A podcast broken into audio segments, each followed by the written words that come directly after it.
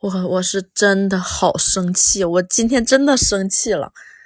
我这两天就是在抖音上看见各种哈尔滨招待南方人的那些礼仪的东西拿出来，包括什么热气球、什么呃冰上的皮艇，甚至雪路啊，还有那些企鹅，包括哈尔滨的司机面对南方小土豆的时候，都开始嗲声嗲气的。今天早上又看见一个说，豆腐脑里不要加糖，好吗？这是我们最后的倔强了。我都还好。然后今天我刚刚晚上看到的时候，就是开始在广场上出现那个冰雕画，就是在冰上雕完之后泼上染上就铺上墨，铺完之后上面铺一张纸，然后把纸拿上来之后就整个是一幅画。就我看到了是一个像凯旋门的一个图案，中间是一个。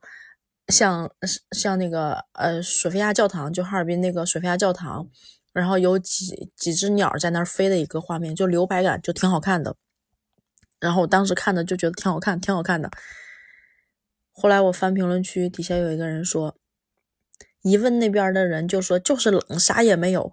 这么多年了，嘴是真严呀！我被这一句话搞破防了，你知道吗？因为。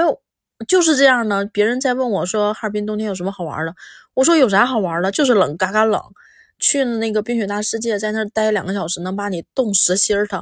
我包括今天早上在跟我同事聊天的时候，都是在说这句话。我说不要去太冷了，冻实心儿。我说我当年离那个冰雪大世界那个地儿路程不到一个小时，然后每一次回学校都会路过那儿，我都不想去，我都一想到就很冷，因为真的有一次。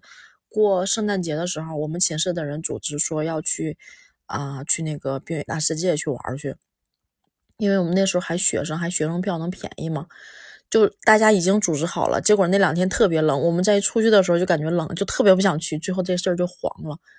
我到现在为止，我看见那些景，我觉得挺好看，但是你说让我去，我绝对不会去的。我就觉得那种环境冻死我了，我说不会去的。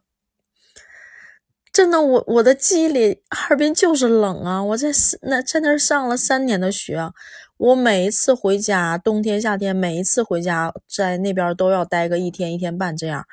我所有怀念的东西就是吃的，没有别的，就是吃。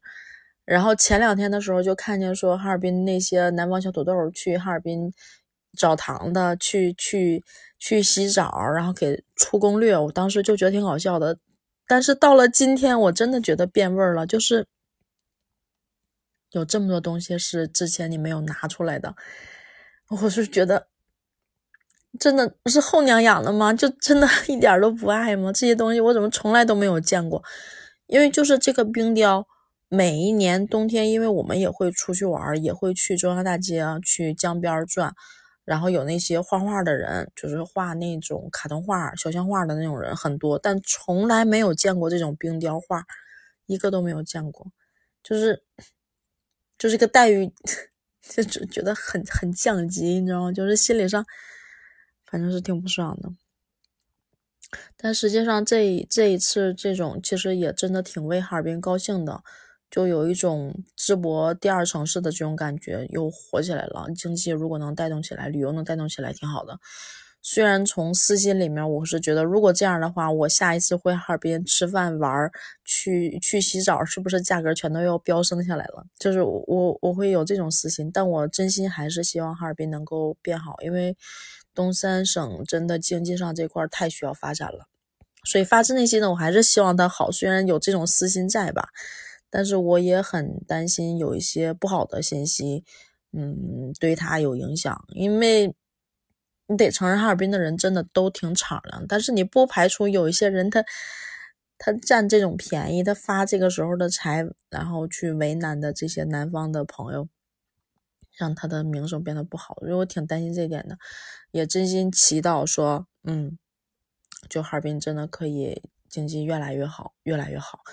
就它真的是一座很好很好的城市，人也好，啊，吃的也好吃的，然后玩也会玩的挺开心，就是整个特别嗯磊落的气候，嗯出就生出了一批磊落的人，就是它的夏天很热是很热，但是就是干热，冬天很冷也很冷，就是干冷，它的冷热特别的分明，造就的这个城市这个地方的人的性格也特别的就是嗯很鲜明、很磊落。